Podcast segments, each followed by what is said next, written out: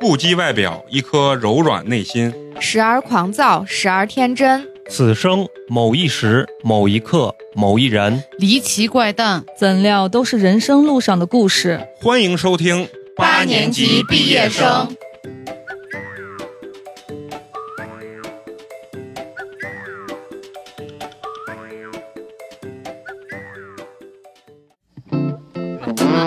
你可没见他在我面前这虚假的，感觉没一句是真的。我操 happens every summer.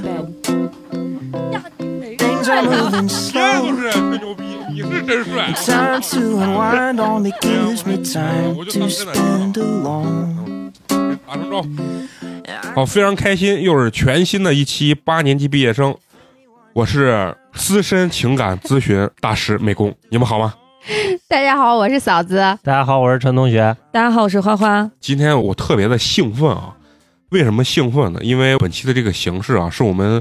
传了可能有半年之久的这么一个新的系列节目。嗯，可能是由于大家的这个含蓄啊，或者说我们宣传的不够到位，所以一直呢就迟迟没有上线。嗯，不过今天呢，我们终于不负众望，搞了这么一期，就是我们这个观众投稿的这个形式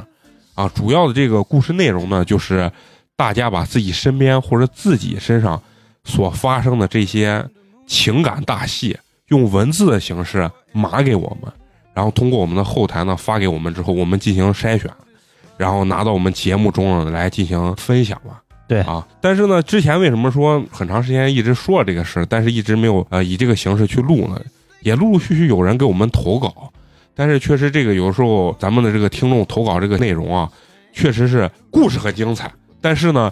这个描述确实是太简过于简短。啊，过于简短，可能就三五句话就把整个这个很精彩的故事都讲完了。嗯，对于我们来说，就实在没有办法分享，对，因为我们刚要入戏，你这个故事就结束了。所以说呢，通过这个小半年的这个陆续给我们投稿，我们从其中呢选出来了这么四五篇，这个相对呢这个比较声情并茂、描述比较细致的这些稿件，然后今天呢，让我们逐一来跟大家分享。然后我们这个系列其实就是我们把这个听众的这个故事稿件嗯，拿过来之后呢，原封不动的对，和大家分享出来。听众怎么写，我们就怎么念。对，听众怎么写，我们就怎么念嗯。这样呢，也是原汁原味的，就是把听众内心最丰富的这个活动和最真实的这个感受呢，表达给大家。对，其中呢，咱们今天所分享的这些故事呢，都跟一些情感有关系，嗯但是又各有不同嗯，啊、出轨的出轨，啊、伦理的伦理啊 嗯，非异性恋的非异性恋啊，反正就是非常的精彩。当然，大家听完之后呢，啊、想骂街呀、想评论的，都可以大胆的骂街和评论。对，为什么呢？因为这个不是真人口述，我们也不知道是谁，嗯所以你骂的时候，我们也不会感觉到尴尬啊啊。我们今天呢不会报出是哪位听众去投稿的，他的 ID 是什么？嗯，因为呢这些听众呢没有直接把自己的 ID 写到这个稿件里，所以说我们就本着一个保护听众的这个隐私吧，不予报出投稿听众的这个 ID。对如果以后有听众呢，就是说我就是想让大家知道我是谁。嗯啊，我就想让大家知道我身边的故事和我身上的故事到底有多精彩。那那你你可以就直接写在文字里呃面。写在文字里面，把你的 ID 直接大家报好，上。我是谁谁谁。 对，大家好，我是谁谁谁。今天呢，就是第一个由这个美工给大家分享，也是属于一个抛砖引玉吧。你们都是玉，我他妈是板砖啊！给给你们抛砖引玉一下，然后咱们逐一的来分享咱们今天所拿到的这个故事。我这个呢相对比较长啊，所以说咱们就慢慢的念，然后咱们娓娓道来。这是一部家庭内部的伦理大戏。哎，稿件的第一句话是这样的说的：大学室友团团啊，我估计这个应该是个化名啊。团团呢给我聊她春节跟着老公回家一系列经历啊。团团的老公呢，家虽然在农村，但条件是非常不错的，当地的人呢生活也是比较富裕，嗯，就是一个比较富裕新的农村，哎，对，新农村。团团呢是第二次去她的婆婆家，上一次去她婆婆家呢还是三年前他们回去一起办婚礼的时候，就等于就是只去过两回。在那几天有限的时间里呢，团团跟着公婆在家里走了一圈亲戚。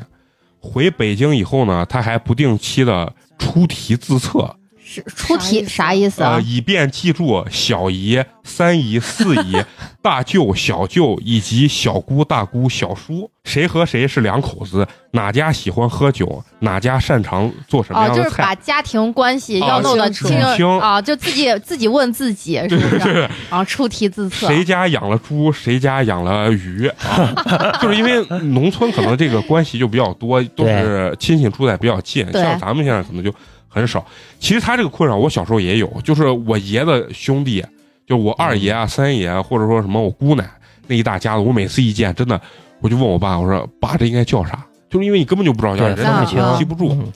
嗯，团团说，三年前呢，他回去的那一趟，十来口的亲戚中，让他印象最深的就是舅舅一家新建的两层小楼。舅舅擅长各种手艺，呃，人也很勤快。舅妈看上去呢也很贤惠，表弟彤彤非常帅气阳光，还刚刚考上了大学。这无疑是一个幸福美满的三口之家。亲友们在舅舅新装修的豪宅中呢聚餐，豪豪宅他这个豪宅有个双引号，就农村的那啊啊种，就反正贴了瓷片儿的大房子。其他亲戚呢，在言语中都透露着那种羡羡慕和那种略微有一点嫉妒的心态啊。嗯，然而这次回去呢，团团说他看到舅舅家完全是另一番的这种景象，冰冷的灶台，屋里有点乱。表弟彤彤过年也没有回家，家里一点过年的这个气氛都没有。其实回去之前呢，团团就从婆家人的口中隐约得知舅妈出轨了。夕哎阳啊还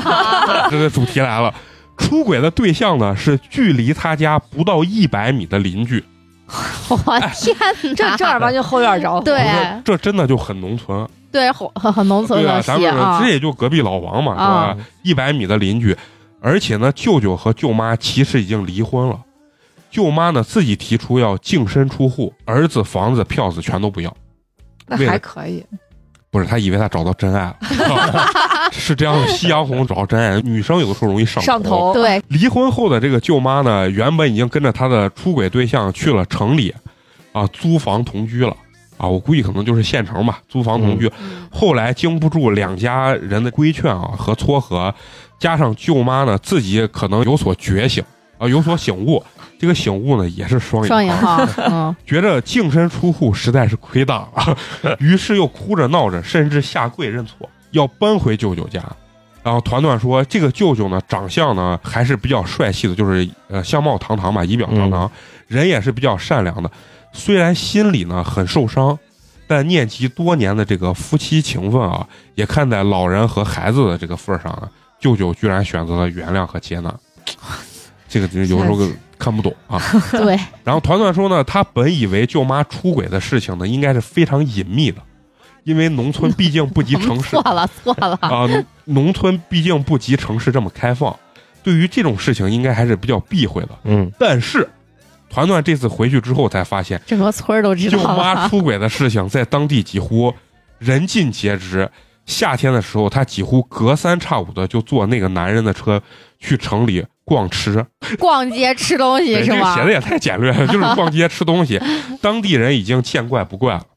然大家后都舅习舅还惯了，还原谅了， 舅舅还要原谅对，。然后女人出轨呢，又自己信誓旦旦的选择回归，按道理应该就是说好好过日子，就是夹起尾巴做人吧。可现实并非如此。这个舅妈回去之后呢，除了每天缠着舅舅要去领证复婚之外啊哎而，且哎还没正儿八经领证，对，不我是他就是复复婚婚嘛，婚龄就是嘛，啊对正啊儿八经领证，啊，就是没有正儿八经复婚，只是哦对回去住了。对啊对舅舅呢也没有一点好脸色， 我操，也不知道为啥，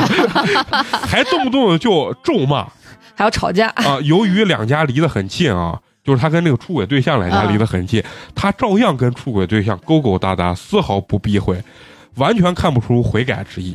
那舅舅是图了个啥对，我也想说舅舅图了啥所以？这个就是真的很难分析啊。这让团团的婆婆就是非常的这个懊恼，就是这个这个舅舅他妈，姐姐。舅舅的姐团姐，团的婆团团团团哦，婆对婆对，姐姐，团团的婆婆呢是家里的大姐，父母去世之后呢，她认为长姐如母，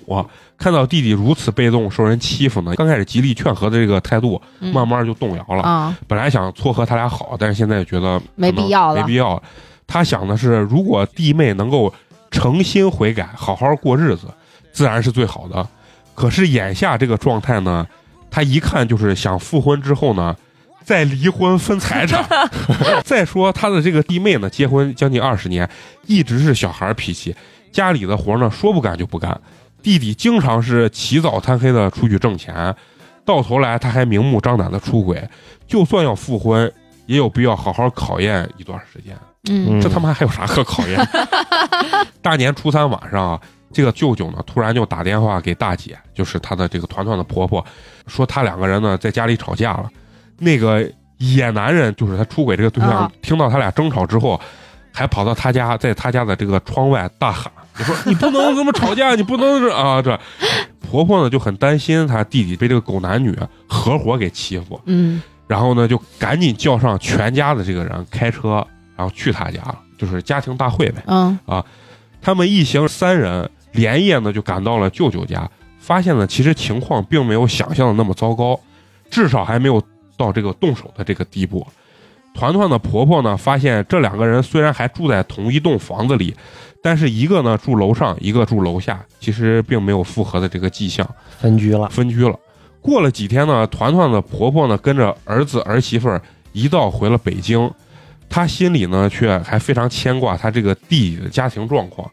本着呢劝和不劝分的大原则，劝和，对，她又打电话让老家其他几个姐妹啊到舅舅家里去拜年，顺便呢再劝一下这个弟妹，看能不能回心心转意啊意。，嗯，一众人到了这个舅舅家呢，团团的这个舅妈呢，就全程是黑脸，也不招呼人。其中一个暴脾气又爱面子的这个姨父啊，就是忍不下去了，直接吵了起来。舅妈呢打电话跟她的娘家哭诉，说这一大家子人欺负她一个人，就说我在这个婆家受气受了，欺负啊，他了们，一大家出欺负一个。然后呢，她娘家也把所有人都叫来了，就是这那娘叫家一个热闹，也好意思来啊， 对呀我，觉得这个真的，咱不是说地域歧视，就很乡村的这个一个故事，我觉得很真实啊。乡村爱情故啊事，这个事态呢发展到此呢，这个团团的婆婆似乎意识到她之前的关心都成了多管闲事儿了，啊、于是呢又赶忙打电话到这个舅舅家里，想跟她这个前亲家解释她的本意是让亲人之间能多沟通感情，不是说叫他们一大家子人去闹事儿。嗯，结果呢，电话一接通，被他的这个前亲家母啊劈头盖脸的一顿骂，恨不得把他八辈祖宗都骂个遍， 就是反正也不讲理了。嗯，他骂人的这个理由是，团团的婆婆呀、拆散了她女儿的这个家庭，为什么会要赖到团团的婆婆身上呢？就是本来他俩没啥，就是你把一家人都找过去，就把这个事情就是添油加醋，就啊，扩大啊化扩大化了，现在啊反正彻底就在全村都知道也过不下去了。啊，然后呢，这个亲家呢就说他的女儿啊长得很好看，出个轨怎么 了？外人凭什么说三道四，不让他们复婚？强盗逻辑，这个太不要脸了。啊真的是，然后说他们大年初三一家人去他舅家欺负他女儿一个人还不够，现在又伙同更多的人来欺负他女儿，真当他没有娘家吗？然后团团婆婆呢念及对方是长辈，同时呢也觉得自己可能是闯了祸了，就觉得自己干这个事儿也不太好，就不能让事态进一步的恶化，就一句难听的话也没有回。虽然他知道这个亲家年轻的时候也出过轨，就属于典型的上梁不正下梁歪。啥妈教出来啥闺女，啊，婆婆呢是忍过去了啊，但团团的老公就是忍不下去了，就因为你骂我妈，我肯定忍不下去嘛。嗯，然后团团这个老公就忍不下去，他听到对方骂自己的妈妈骂这么狠，一气之下呢，在几十个亲戚呢微信群里面就发了一句“真他妈的不要脸，上梁不正下梁歪”。这下他的这些表弟啊，就是彤彤又不愿意，就他这个舅妈的儿子可不愿意了，说、呃，然后两个表兄弟两个人就在微信群里面就掐起来。嗯，团团说，这个微信群是他前年春节建的，本意是想让和老家的亲人们多联系，趁着过年了给大家发发红包、聊聊天儿，沟通沟通感情。可是现在群里成了这样，他觉得没有必要了，就结束争吵。然后于是呢，他就在群里发了这样一段话，说不管今后如何，这件事儿呢，自始至终最受伤的就是彤彤，嗯就是小孩说儿就是个小孩儿啊。我也看得见，彤彤一直在尽力以最合适的方式面对其他人，不论你们觉得自己受了多大委屈、多多少伤害，都是浮云，可能睡一觉，过几天就好了。只有这个彤彤呢，她的伤害是永远刻骨铭心的，嗯，就是这孩子，他说对团团发的是啊，吗？对，团团发，啊就是咱这个女主人公发的。然后呢，我的这个婆婆呢，从知晓这件事情开始呢，就一直想着是帮忙维护她弟弟家的这个完整和安稳。她天天念叨的是，以后彤彤还要结婚，亲妈在总比后妈在好。她一心信奉着就是啊都上大学了，好 吗？那人家还说结婚呢，她一心信奉的就是长姐如母，要让兄弟姐妹都和和睦睦的。哦老一辈人思想他就是这，嗯就是，呃，正月初三的晚上呢，去舅舅家，也是因为呢，舅舅打电话说当时的情形就是非常严重，我婆婆担心她的弟弟一个人在家挨打， 你都看出来她家这庭暴力，他这舅妈有多狠啊，才叫一家人过去了。这一举动呢，现在看起来已经被定义为一家子人欺负你一个人了。后来这些姨姨还有姨父去串门，初衷也是希望这些姐妹兄弟呢，就是能多走动。结果呢，引发了不愉快。他打电话的时候，自始至终没有骂谁，却无端的被彤彤的这个外婆痛骂了一顿。但是呢，儿子忍不了，这是他儿子的脾气，也是他的弱点，是他的不对之处啊。人家一才说，就是她老公做的不是很好。事情到了现在，我只能说很遗憾。好一个很遗憾对，，希望所有的亲人呢都引以为戒。婚姻的事情是两个人的内部矛盾，只能内部解决。不管你觉得自己的血亲受了多少的委屈和伤痛，那都是自己该承受的，可以关心，但不能插手。啊，我觉得她现在就是已经觉得她这个婆婆管这事儿已经管错了。嗯啊，我尊重彤彤的妈妈，也一直很客气的喊她舅妈，即便知道她和舅舅已经离婚了，但是同样作为母亲，我并不认可她的作为。每个人都有追求幸福的权利，但当你的社会身份是妻子、母亲、女儿时，追求所谓的幸福之前，是否该有所顾忌？决心悔改之后，是否又该有所作为？我不会贬低谁，更不会羞辱谁。亲人群呢，本来是交流亲人之间的这个情感的，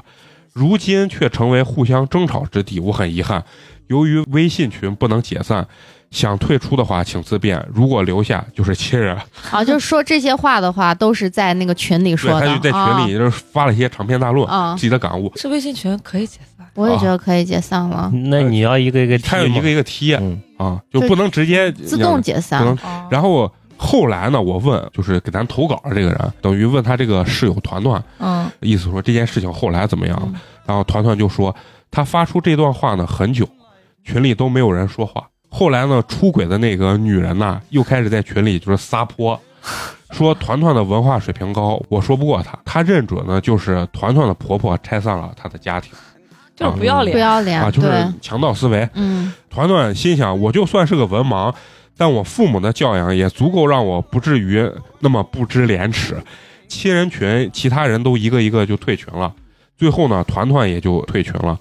团团告诉我，他本人对舅妈的作为非常的反感，但人家毕竟是长辈，所以他只能尽量做到尊重。说实话，听了团团的描述，看到他发的那段话，我个人也很赞同。故事呢，到此也就结束了，几家人也就不太来往了。他这个最后其实说的意思，他觉得最不应该的是啥，就是他这个婆婆不应该多管闲事儿。好好心去管这件事儿，结果最后还好像惹来一身骚。嗯，就你在念的时候，我脑海中浮现了我妈的影子。我妈就是爱爱管闲闲事。儿，就是她吗很热心，觉得她需需要帮衬她的兄弟姐对妹，对或者对谁家出了啥事儿，她要都要去，不管是好事儿坏事儿，她都要去帮嗯忙。但是不见得每个人都会领你的情，就很对，我容易觉得每每个家庭里面的 话，就是咱父母那一辈儿，就觉得他们的，因为他们肯定都有兄弟姐妹嘛，对，他们的兄弟姐妹如果比如说家庭内部呀有个什么情况啊，如果比如说给我妈打个电话，我妈一定会去就是去说，就嗯是，不管是说说好也好，说不好也好，对她嗯她认为他们那是。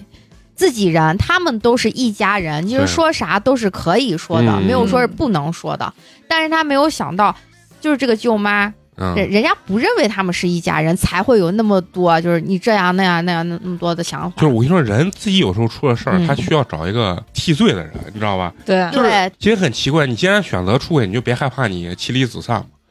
就是这你个人的选择嘛。我就觉得你选择这样子，后面你的生活不管咋样，你不能怪别人。但是他现在就感觉已经找到一个可以责怪的一个对象，这种情况，一定是那个人觉得这个家里面团团的婆婆最好欺负，一定说，一定是这个人是最好说话、最好欺负的，所以才啊嗯他才拿这个人去下手呢。嗯他为什么不去说什么跟他吵架的姨父？嗯怎么不去说别人呢嗯？他一定要说团团的婆婆呢？我可以忍气吞声，忍受你说的一切。对，就对不念对及亲啊情，对啊不愿意跟别人对啊把脸面撕破。你看这女女生的呢这个这个这个角度跟咱就嗯完全不一样。从另外一个角度来讲的话，整个中国的这个人情社会其实都是这样。那天我刚好看见上海卫视采访李诞，嗯，然后李诞说他就特别喜欢上海，然后人家说你为啥喜欢上海？他说呀，这话说出去可能就要挨骂。他说我觉得上海特别冷漠，但是他随后又说一句话，他说冷漠等于啥？就是等于守规矩。就是嗯大家为啥冷漠？因为每个人都守自己的这个原则跟规矩，少管闲事儿，所以说嗯就是大家都按这个规矩来，但是人家可能也不会过多的关心你对更多私人的生活，嗯所以他觉得人跟人之间的这个距离感啊保持的会比较好。嗯，他说他在内蒙的时候就不是这样的，因为内蒙这种地区就是咱内陆地区，嗯对相对来说人情世故还是比较传统的。我觉得他说这个东西有的时候跟咱现在念这个稿就很像，但是你说这个好与不好很难界定。你说亲人之间需不需要关心？我觉得还是需要关心的，但是对我，我不知道你们跟自己家里面亲戚的关系都处的怎么样。我是非常不喜欢，就是比如说是我跟我的伯伯呀，或者是像南哥跟他的家里面表哥呀，或者他们那一辈的，我们嗯就觉得、就是要有自己的生活，不喜欢就是动不动就说啊，我们聚一起一起吃饭，怎么怎么样。就我我不是很喜欢这样子，为为啥我每次到春节的时候，我一定要出去，啊，我不喜欢串亲戚。啊，我可能有的时候跟亲戚的关系，可能还没有跟朋友的关系那么好。其实好不好，我觉得关键看走动。对对，而且嗯我跟你说，就整个你家庭这个氛围不一样，就是我处在一个就非常两个比较极端的这种家庭状态下，就我爸这边就属于不走我 动，不是不走动也走动，但是大家都非常克制自己的情感，嗯就属于啥，他内心想跟你一块儿去干个事情，但他首先会想，我要说这个话的时候是不是就要麻烦到你？对，他首先是这样想对，对对但是呢，就是比如说我妈这边的不一样，这个就是每个礼拜都要见，嗯，所以这个关系就已经融入骨髓的那种。我妈这边这个大家庭一定能发生，就咱今天念稿这个事情，就是如果有一 个，就会很多人来劝，一大家子来劝。但是在我爸这边，然后就很难，嗯因为他们的这个从我爷那一代到这一嗯代，他的生活流程都是这样，连我爷他都是这样，就不让我爸我妈或者任何人去看他，就看你必须得预约，就这种状 态。就所以对说我也我也我也不喜欢。就他传承到一个这种，因为为啥啊？因为我小时候，我们家那个院子就是都是跟我爸才在一起的，就是我爷留下的祖祖宅是一个院子，嗯嗯这个房子是我爸这一家子的，后面是我大伯的、二伯的、嗯我姑妈的，反正就是一家子，全部都亲戚，就住在那一个大院儿里。我啊从小见的都是就是七大姑八大姨，就是这样来来回回，你说说我，我说说你，就是我我家还跟我大伯家就是打过官司，都打了十年二十年的那一种的，啊所以我就觉得呀。你说近吧，就那会儿太近了，就是你像我上幼儿园回家，我都不用任何人管我，我就在这家吃个饭，在那家吃个饭的那种的。对，但是我就觉得那种关系特别近，近的同时，你一旦稍微有一点差错，或者你让别人觉得你对你不满意的时候，嗯事情就会无限放大，嗯他就会觉得。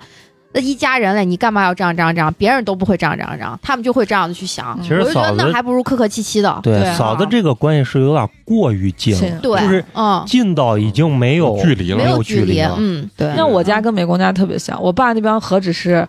不走动，呃，何止是少走动，压根儿就嗯不走走动。嗯，除了逢年过节，我妈带着我们去给我爷拜个年之外，剩下的我爸的兄弟姐妹之间互相都不走动。我感觉我爸有那兄弟姐妹，跟跟没有有一样。其实从这个故事里头，还有一点很重要的，就是不管你处在哪种家庭氛围之下，懂得分寸还是非常重对要的。啊对对对，就每种方式有每种方式的分寸，对对，放到咱身上，我觉得特别明显。啊我觉得就是啥，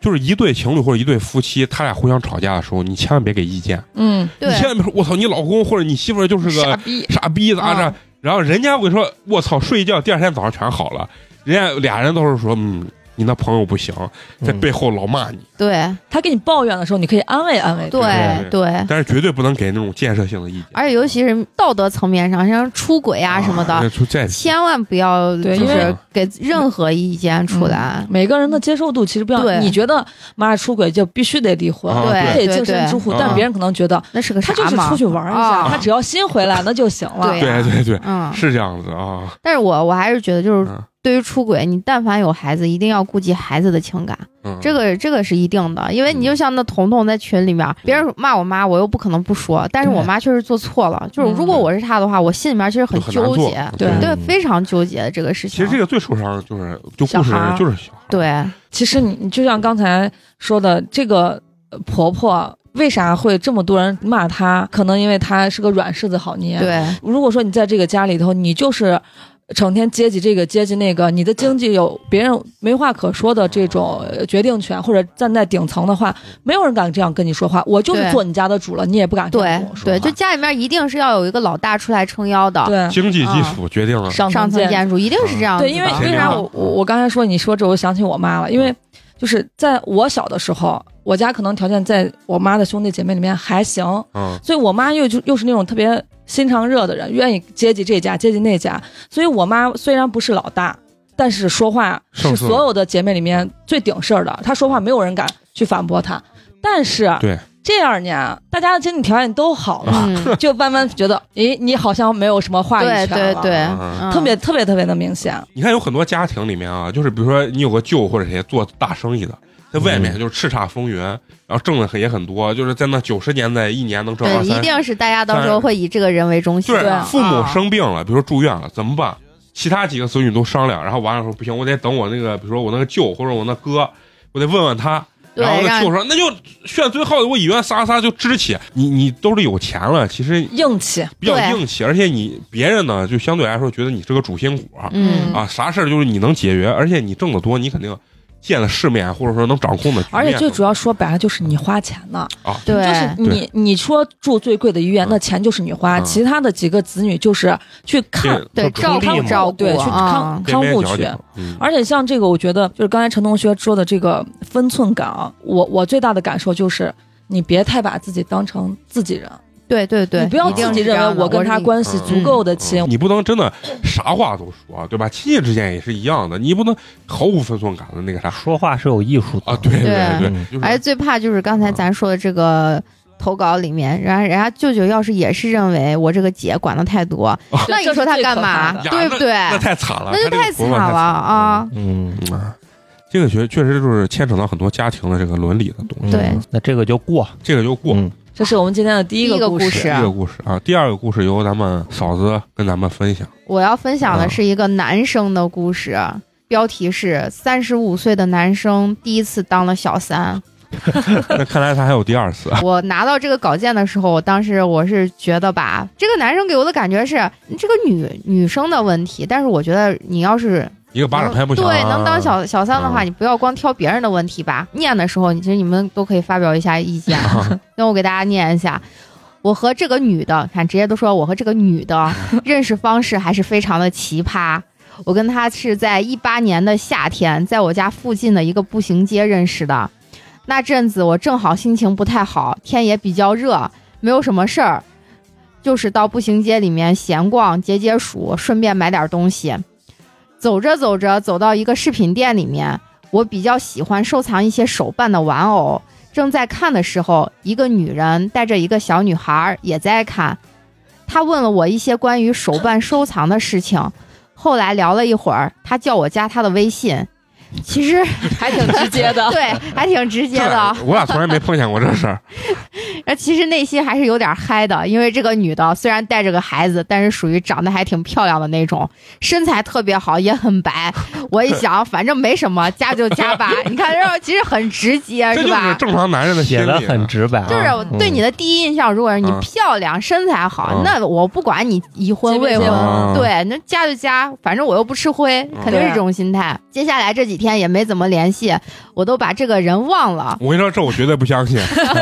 这种话我也有这种感觉，其实不是忘，只是刻意骗自己说，哎，其实好像忘了，啊没啥。，没啥，我个人感觉，也可能跟我的颜值有关系啊。就是男生被女生主动这么主动要微信的次数不会太多，就除非你真的特别特别帅，不是光男的，女的也一对样。，一也很样少的啊啊，对就不可能谁他不可能真的忘掉，你知道吧？啊我觉得就我其实心里还是多多少少都有一些期许的。对别人对我的啊，认可。但其实他这个被搭讪场景并不是一个传统意义的搭讪场景嗯就，哎你好，能不能加一下微信？我自己最理解是啥啊？就是嗯你比如说我在夜店酒吧被一个人搭讪了，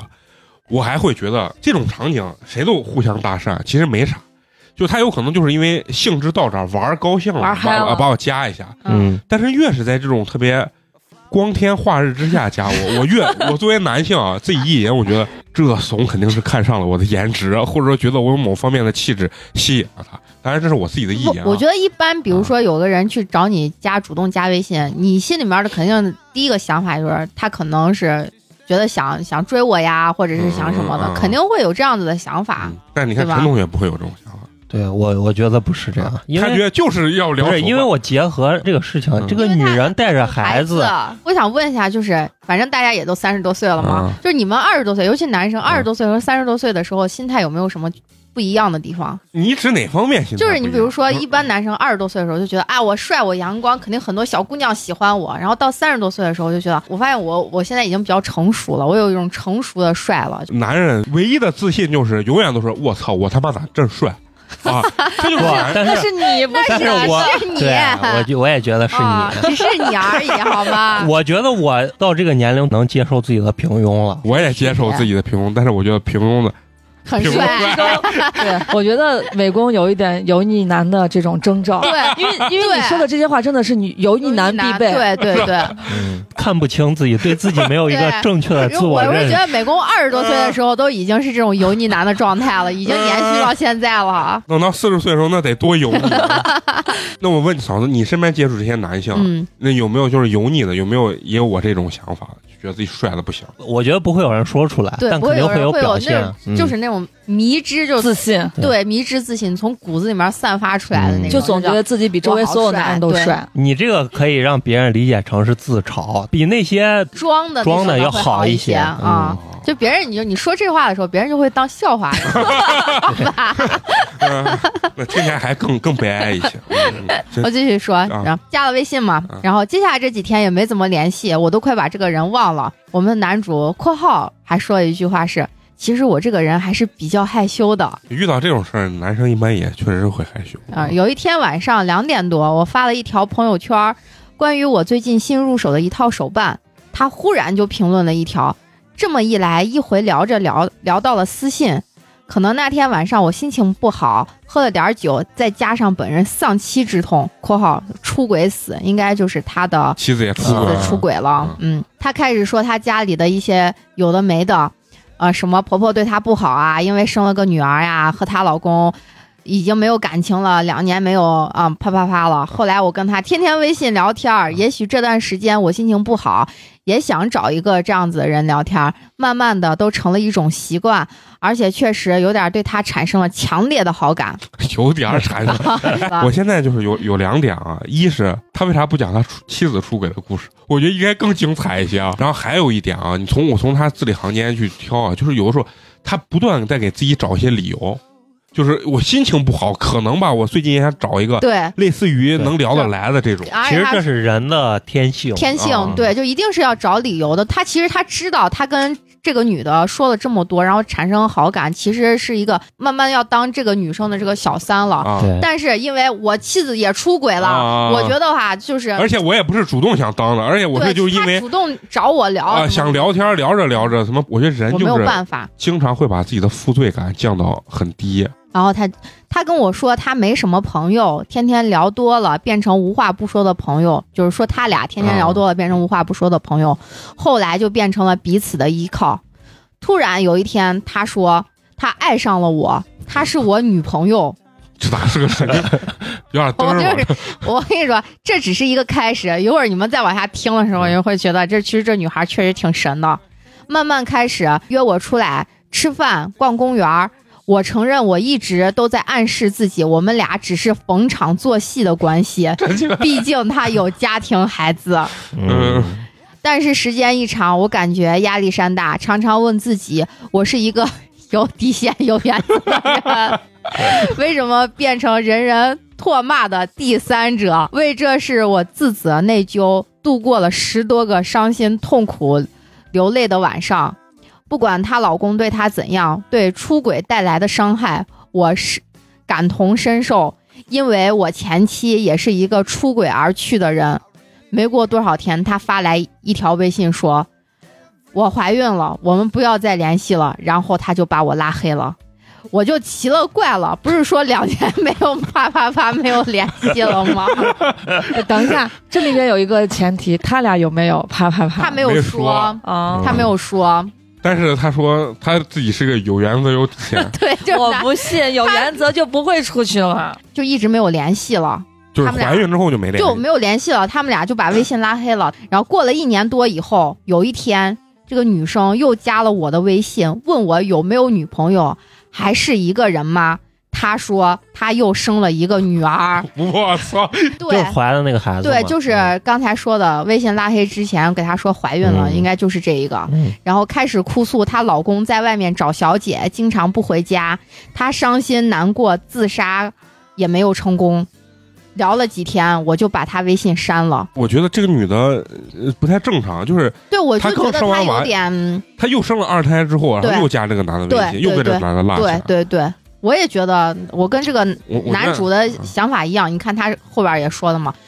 我把他微信删了，原因是我觉得他这个人本身存在很大的问题，有嗯胡说病，而且脑子感觉也不好。他这个这句话我非常的认同，因为对就是前面这些他说这个女生这些话这些事儿呀，我也觉得有点嘚神儿啊！啊神的很，可能也是因为又生了个女儿吧，家里面还是对她不好。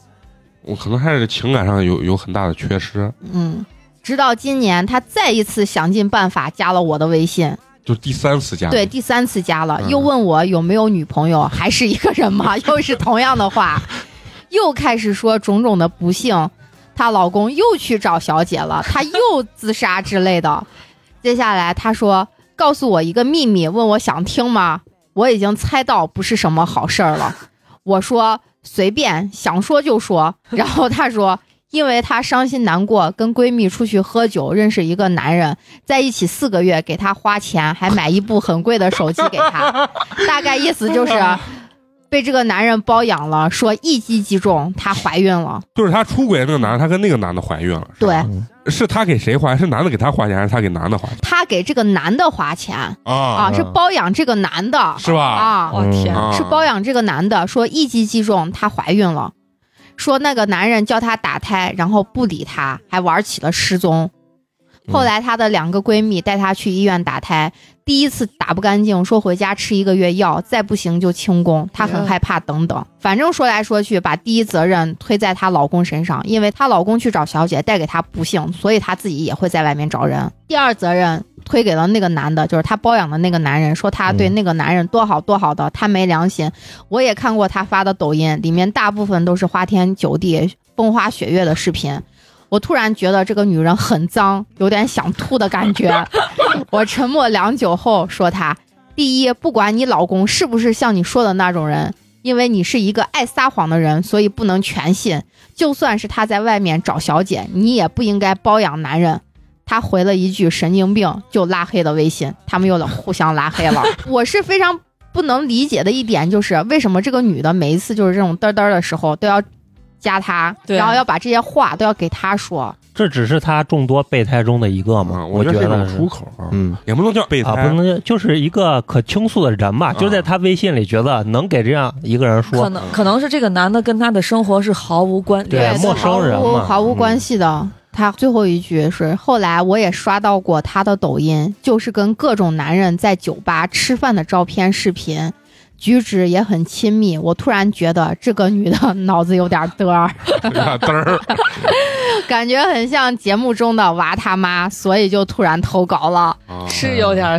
就是有点像啊。还真是我是其实我觉得他也算是及时止损吧，对就在给这咱个事情给咱上。们投稿这个男生嗯其实还行，对并没有损失什么太多的对在对感情呀，而且各方面嗯娃也不是她的嘛，太对害怕，了。我就看他第二段说是我怀孕了，我以为要立马告诉他 对是对你的对那是你的孩子，啊我怀了你的孩子，结果一看应拉该黑了不是，嗯就是还是她老公的孩子。我觉得他给自己起的这个题目嗯啊，三十五岁第一次成为男小三儿，其实是有点儿就是嘲讽自己的。对对哦对，他其对实没有，正儿有八啊点经自的，我赎罪的感觉，是吧？他其实就没有当小三儿，我觉得。多他多少少也算有一有点儿吧？因为他他已经把自己陷嗯到当时跟这个女的这个感情里面去了。就是他，挺嗯我感觉他是有这个冲动，啊但是因为这个女的太神了，他啊嗯，他觉得不太啊适合跟这个女的。哦也也有对可能对如果是这有个一点女的很正常的话，说不定他俩就水到渠成了。对，嗯，那我觉得这个也是有可能。这个女女女生啊，就是她老公能出轨，其实我也也能理解她老公，对就是这样子说的，我也很能理解。所以我就想确实有点说神，女生一定要自立啊，对一定要啊对一定比要较自正立，常，对，不能丢失自我，而且切忌当。就是那种什么负能量的人，给别人啊不断的对宣泄自怨己，妇对自己嗯家庭这不好那不好，或者自己什么身边这不好那不好，我非常可怜，把自己扮成一个非常委屈的一个对，人。而且我觉得他都说这么可怜，他那他就离了呗。她一定是没有能力改变自己的生对活，对她老嗯公条件一定还可以，对咱她不能她说们多好，一嗯定还对可以他们两个人的他感还情包养别的男人呢，而且他们两个人的感情状态的话，一定是她是那个就算是卑微的那一对方，是就是男、啊男生，就是她老公一定是主心骨在他们家就。我跟你说，就等于她不够经济不够自我独立，但是她又想让她老公对她非常好，但是她老公又做不到，这嗯对，个时候她心里就拧拧巴了。我觉得这离个哎吧，她也不敢离。嗯而且通过这个故事，一定告诫大家不要沾惹有家庭的人。对，千万不要嗯沾惹有家庭的人。就是太复杂了。嗯而且对我我觉得就是这个男主，人家三十五岁，咱都可以叫人家一声哥，嗯对，就是这个哥哥还是我觉得就是是有三十五岁的智慧在的。嗯，就很清醒。对，还是能保持理智，很清醒。在二十多岁的时候，如果遇见这样子的一个女人的话，有我觉得很很多人就是二十多岁小伙子很难去就就是是你自知道拔的。二十多岁为啥自罚？哟，我操！肤白貌美的首富，我光这几个词儿，这玩意咔就就不行了，你知道吗？哎，我我问问男生一个问题啊啊， 男生是不是对形象姣好的少妇都有一丝丝幻想？我不了解啊男生怎么想啊，但是你从影视作品呀、小说呀里面，你对就能感觉到男的对于这嗯种少妇都有热血喷张的感觉。这年轻貌美的小姑娘和少妇是完全两个群体。对，两对个啊群体。啊就是说她带给男性的吸引是完全不不同同的。而且我认为啊，年龄比较大的成功男性更喜欢年轻的就小女孩儿，因为他很有能力去掌控这个女孩儿，而且能照顾这个女孩儿。嗯就这个女孩儿千奇百怪的想法，你有经济实力或者你有精力能跟她一块儿去满足完成。嗯，但是呢，尤其是我觉得我们这个年龄啊嗯就更喜欢少妇的原因是啥？因为少妇懂事儿，对不会像懂事儿， 不会像小姑娘爱提出一些天马行空，而且我们这个年龄又没有经济能力去实现的这种条件。这就是为什么很多男人喜欢小嫂子。对对，是这样。最后来讲的话，其实跟是不是少妇没有关系，男性很难拒绝一个很风骚的女人，知就是道一吧？定是肤白貌美、大对长腿那种，嗯是吗？这外形姣好是基本要有 求，基本要求，第二要求就是风骚。就风是骚是只是性格格啊上，性格，嗯你看年轻的小女孩儿，嗯就是哎，你跟她说，哎呀，纯这个纯的，就是老嫂子不一样，老嫂 就是那种你明白 吧？就是那种嗯啊，是吧每次咱聊得很龌龊，老是聊到这个床上去 了。性格这块儿也也是这样，就是你在相处的过程中，就是老嫂子有的时候。其实她是能顾及到你的心态对他会照顾人的。啊，不像小姑娘那不行。 就我这是我还啥都不懂呢，怎么怎么样，就是这 样这个就过。我的这个故事也是一个投稿朋友的故事，啊。一开始就说这是我一个身边好朋友的故事。因为呢，我本身就是一个不太喜欢交朋友的人，真心朋友很少，就那几个。那今天故事当中这个主人公就是他好朋友中其中一个，对其中一个，嗯他们呢是十六岁左右出国，学校同年级的华人就五个，他的好朋友是其中之一，就是他们五个人，啊，嗯全学校他呃全年级就他们五个中国人，他们就是呃正常的十六岁出国上高中，然后上大学，这样一路读下去。高中的时候他们两个是同校同学，到了大学就不在一个学校了。在上大学之后这五六年，他的朋友一直都是单身，但是他们其他的几个关系比较好的哥们儿，还有咱们这个听众自己，嗯都有女朋友了。就他，咱们今天这个故事主人公一个人是单身啊嗯，直到有一天，他也带来了一个女朋友，但是这个女朋友让大家都比较的啧舌，因为这个女孩儿个子不高，身材呢跟水桶差不多，啊，嗯，就是外貌不太好，对。嗯然后括号这个听众解释了，虽然我这个哥们儿长得也不咋地，个子也不高，嗯但是这个女孩儿好像更不行，更不行。聊天一听，那个女孩拿的是新西兰的护照。他们之后相处的几年，女孩就搬进了她哥们儿租的房子里面，俩人一块儿同居。大学之后，咱这个听众朋友就找了一个和大学专业相关的工作，因为在新西兰是毕业之后，你上班的那个工作可以给你一年的工作签，哦你就可以继续留那儿了。呃，一年时间里，如果你这个公司就是比较满意你，嗯觉得你能继续在这儿工作的话，你就可以在新西兰续签申请这个永久回头签，嗯也就是咱们说的绿卡。嗯但是他的朋友毕业之后一直都没有找工作，在什么车行呀、嗯工作，因为他这个朋友比较喜欢车。等到他那个毕业签证过期之后，也就是一年之后，他的哥们儿就跟他说，他的女朋友跟他办了情侣担保类的签证，就因为人家女孩是有绿卡的。啊，啊，然后你女孩就给他办了担担保，他就能继续留到哪儿了。像申请这一类的签证，必须得要有一些证明，比如说两个人共同的银行账号呀、什么信件来往之类的。就人家也害怕你们，我假情侣，骗对对，嗯就跟那嗯出国找个人结婚对骗绿卡一样的。后来他就慢慢的申请绿卡，也是通过他那个女朋友去办理的。然后期间他也听到了一些呃关于这个哥们儿的故事，是他前女友告诉他的。嗯（括弧）这个姑娘带她朋友回去吃饭的时候，姑娘家她爸她妈不太喜欢她这个朋友，因为这个姑娘她哥之前就被一个女的给骗了，女的拿到绿卡之后就把她哥给甩了，啊哦，就是所骗绿卡嗯，对，嗯所以呢，他们家人就害怕这个男的也是也骗子，是啊也是骗他姑娘，嗯想要拿绿卡，就让他这个姑娘不要给他朋友办绿卡。但是这个姑娘可能就是沉迷在爱情当中了，嗯最后还是给他哥们儿办了这个绿卡。后来蹲了几年的移民监，他哥们儿就把人姑娘要甩了，要回国。他们这些朋友就觉得他哥们儿干的这个事情不太很不道对，德很不太地道，嗯不太道德。啊，另外一个朋友就跟他说，这个哥们儿的家里人也不同意人家这姑娘，显然人姑娘这不好那不好，长得不好，哦身材也不好，所以他们这几个朋友都觉得挺替人家姑娘不平的。嗯因为姑娘好不好，不管咋，你儿子凭着人家姑娘办拿了那绿绿卡，卡对了，啊嘛，嗯，然后他现在就说是我我简单的介绍一下我这个哥们儿，这个人呢小心眼儿特别多，非常的抠门儿，然后呢还爱占别人的便 宜那，是哥们儿 吗？所以我就想说，他刚开始说是我真心朋友不多，啊这个哥们儿是其啊中之一，但是对啊现在感觉不是把这个哥们儿说的一文不值，哦他这么烂，他都能跟他当朋友，那可能真的是哥们儿，你知道？人家有过人之处啊，那咱或者不把这嗯件事情使到他身上啊，啊对，那也可能对，就是他们刚开始认识那几年，这个哥们儿就说他是北京人，嗯但是后来，因为大家毕竟接触时间长了，慢慢就了解了嘛，知道这个货是河北邢台人。啊但是他们几个关系玩的比较好的朋友，全部都是北京人，啊嗯所以就可能有点儿。他怕心里不平衡，或对者别人说自什卑么，嗯啊对对对自对卑嗯，但是咱们这个听众意思是说，我们几个好朋友都是北京人，很多事情懒得计较，可能就人家觉得，哎，算算就无所谓。你啊骗就骗吧，又又不又没不有是伤啥害，我对，又啥不。是原则性的大问对，题再加，上他这个哥们儿对他们几个朋友的心眼儿并不坏，嗯，所以就一直把他当个女的看待。啊，可能就觉得哎，就是事儿让着多一点让啊，着就觉这个得当成女的看待，其实我没 有没理解，那一我般觉得就只有女生才会这么小心眼啊对对对对对事儿儿，多爱装这啊我些。以为是在宿舍把她当成女的，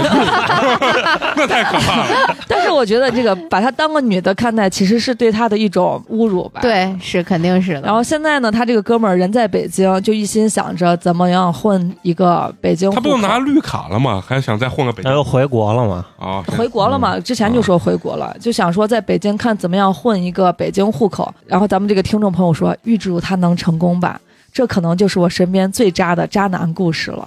嗯但是他说，如果这是他身边最渣的渣男故事，说明他身边的人还还可可都以挺不啊，错所以真心朋友不多，那是能理解的。对啊， 要求比较高。哎嗯，对对，你像我不一样，我身边 那全是渣 男。对渣男渣女的，我听完这个故事啊，你说人家渣，我觉得就是你要是非用功利的眼光去看待他，就是为了拿绿卡跟这姑娘好，再把这姑娘甩了，那是比较渣。但嗯是你难保人家说不定真的就是拿完绿卡之后跟人情感不和了。但是我觉得可能性比较低，对一定是有目的，他的目的在里面的。啊但是我我觉得但是这你个这个行为不能说用“渣”字去形容，利用对嗯利用不是我为啥说他不一定就是为了真的是图个嗯绿卡啊？因为蹲移民监可要蹲个两三年呢。对，然后为什么要回国？新西兰的绿卡是可以永久回头的，哦就你只要拿到之后，你哪怕在国内待十年，你都可以可以去。回去是吧？啊，因为我是觉得他这个时间足够长，你上大学的时候就跟这姑娘好着呢，毕业了啊那我拿上绿我觉卡，得这通种完耐移民心监，是这么长时间了，俩人情感不和，我觉得其实我觉啊得花花对这个事情理解是很片面的。你要知道，你要拿一个绿卡，这是你最简单的途径对，这是你付出最少我的觉得事你们情。嗯把人想的太坏了。我是这样理解的，我觉得他跟这个女孩接触，很有可能是抱着拿绿卡的目的，啊，但是你不也能不嗯乏中间培养出感情了啊，。但是但是你不能说人家一点感情也没有，不，你啊也不能因为人家没有感情分手了就说人家是个渣男。嗯你感情这个事所情，啊以我就说这他这个行为不能说用渣子去形容，就只是对能哎说他的目的不单纯。对，就是你利用嗯我我嗯我是嗯觉得啥，就是你说利用也好吧，目的也好，其实就无可厚非。越在人家西方社会里面开放这种状态下啊，就是我跟咱俩在一起也少说好几年了吧，我的青春也是青春，你的青春也是青春，在这个过程中，我们以这种情侣的关系一直处，其实也是给彼此带来了情感的这种慰藉就是一个你你情我愿的对事情，我觉得对是一个你情我愿是。怎么说呢？这种事情就是、嗯当事人都觉得我愿意，比如说这个对姑娘，然后我愿意帮你，即便是嗯分手了，那无所谓。对，但是让第三个人去旁观者去嗯啊对看的话，就觉得你这个行为实在是不道德。对他这个不道德还是不道德的，啊对我觉得啊嗯，你看这里面咱这个投稿的这个人啊，他会觉得他这个朋友的这个行为非常渣，最大原因是啥？是因为他其实有别的途径得到这个绿卡，他站到这个角度说，他觉得用这种方式得到绿卡就很不道德。对嗯，但是如果通过我的角度来说，我还莫名有点崇拜这个哥们 儿，说哎我操，这挺牛逼啊，这是还是有过人之处，长得也不高也不帅，人家嗯照样能把这事儿给干了。就为什么会让大家产生分歧的原因是，就是咱们这个听众去写他这个朋友他的一个感官啊，嗯就是对给大家就会落一下这样子的印象，就说第一次见面他们都觉炸得不舌，好就看觉得这什么水桶呀啊什么什么，就对觉得给人就感觉他的不太可朋友能是真的爱上，对，不太可能是有真 真爱在里面嗯存在的一个可能性。但是然后他那个朋友又是什么骗自己说嗯骗他们说是我啊是北北京京人人，啊就是这种身边的这些哥们儿肯定还是相对更有发言权，，对嗯因为接触时间长。咱从几个文字来讲的话，肯定分析的没有人家透彻。对，嗯，我也是比较相信这个女呃男孩也很有可能刚开始就爱上这个女孩，因为每个人都有自己的过人之处，你并不知道这个人是因为什么爱上。但是呢，我觉得这个文字中，他这个投稿人觉得他这个朋友渣或者不道德，这个原因是啥？他是觉得这个女孩帮助了你这么多，最后你不管是因为情感或者是啥，你把人家甩了，跟人家不跟人家在一起。在中国传统的认知里面，这就是不道德。我比如我跟嫂子在一起很多年了，这十年了，然后我提出我说，哎呀，不想跟你在一起了，我分手。很多中国的这种传统道德观念会跳起来说，你美工耽误了人家嫂子十年的青青春对这就是中国人的一个认知跟意识。我觉得他可能也有从这一点去出发，觉得这个人不是很道德。对就是这个男女孩已经为你付出了这么多，结果你俩最后没在一起。行，那咱们这个就过了这个故事啊。我觉得这个故事争议性还是非常大，嗯对啊，很有意思。最后让陈同学接着第四个故事。接下来我要给大家念这个故事。当时反正我看稿子的时候，我觉得真的对于一个女生来说还是挺惨的，就真的挺惨的。哎这个是好期待呀他朋友的故事还是她自己的故事嗯还是有一定的现实教育意义的。压轴大戏啊？啊，嗯，我来给大家从头开始娓娓道来啊。他开头写道：“投稿一个相亲差点被同性恋逼婚的故事。哦搞行婚哦，是啊女童是吧？”不是，她是一个女生，哦哦投稿的是一个女生啊。哦，事情要从我大学的恋爱开始说起。当年呢，我在大学时谈了一个男朋友，不是我们本地的，从大三一直到毕业工作后一直都在一起。家里人也跟男朋友见过一面，可是因为对方家庭条件跟我家差距有些大，父母不愿意接受。至此之后，我的父母就走上了劝我分手和给我寻找相亲对象的道路。今天要说的这个男主 W 呢，是我姑姑的挚友的儿子，他的妈妈平常也会和我妈一起各种玩儿。男主 W 是国内知名大学毕业，国外读完硕士回国，在研究所上班。因为他妈有时候也会碰到我，也算是有一些了解，很愿意把他的儿子介绍给我。嗯虽然一开始我对相亲很抵触，但是在父母的强逼下，慢慢也就习惯了。我妈很快就把我的电话发给了对方，说是先加微信，你们先接触一下。可是大概过了一周吧，对方也没有加我的微信。我心里还暗暗庆幸，可能对方对相亲这个事儿也非常反感，我也就省事儿了。呃，我也就把这个事儿给我妈说了，说对方估计看不上我，也没加我的微信。嗯，又过了几天呢，男孩突然就给我打电话，他说他是 W，我妈跟你妈是好朋友，我妈我妈跟你妈感觉要 骂人，我妈让我请你吃顿饭，嗯但是呢，我那天晚上刚好有同事聚餐嗯，就回绝他了。他说那好，那咱们就改天再约。又过了几天，他就申请加我的微信，我通过了。他没有说话，我也没有说。嗯我其实一开始就当他是没有相中我，相亲没相中的表现一般也就如此了吧，也没有多想。但是很快他又再次约我吃饭，嗯我也就答应了，我如约去了。这里要说一下，我不算难看，正常的约会也都会稍加打扮，对方也多少会打量一眼。而对方呢，是一个高高大大、看上去特别干净精致的男孩。一说到精致，感觉这个男孩儿就对有情况。对，嗯说实话呢，比照片上好看很多。依据对方之前的表现，我本以为他是一个内向话少的男孩，但其实也还好，就是正常的聊着天儿。但是呢，他有一点就是他的眼神一直飘忽不定，魂不守舍，而且好像故意避免看向我。当时呢也没有多想，认为对方呢是迫于父母的压力，不得不出来约会而已。当时并没有朝 gay 的方面去想。之后我们的联系也不多，见面也很少，微信呢也只是很少量的发着信息。不多的见面中，我发现他跟别的男孩不一样，不会同女孩并排一起走，好像在刻意的跟我保持一点距离，故意留出一个人的间隔。嗯还看着挺绅士的。对，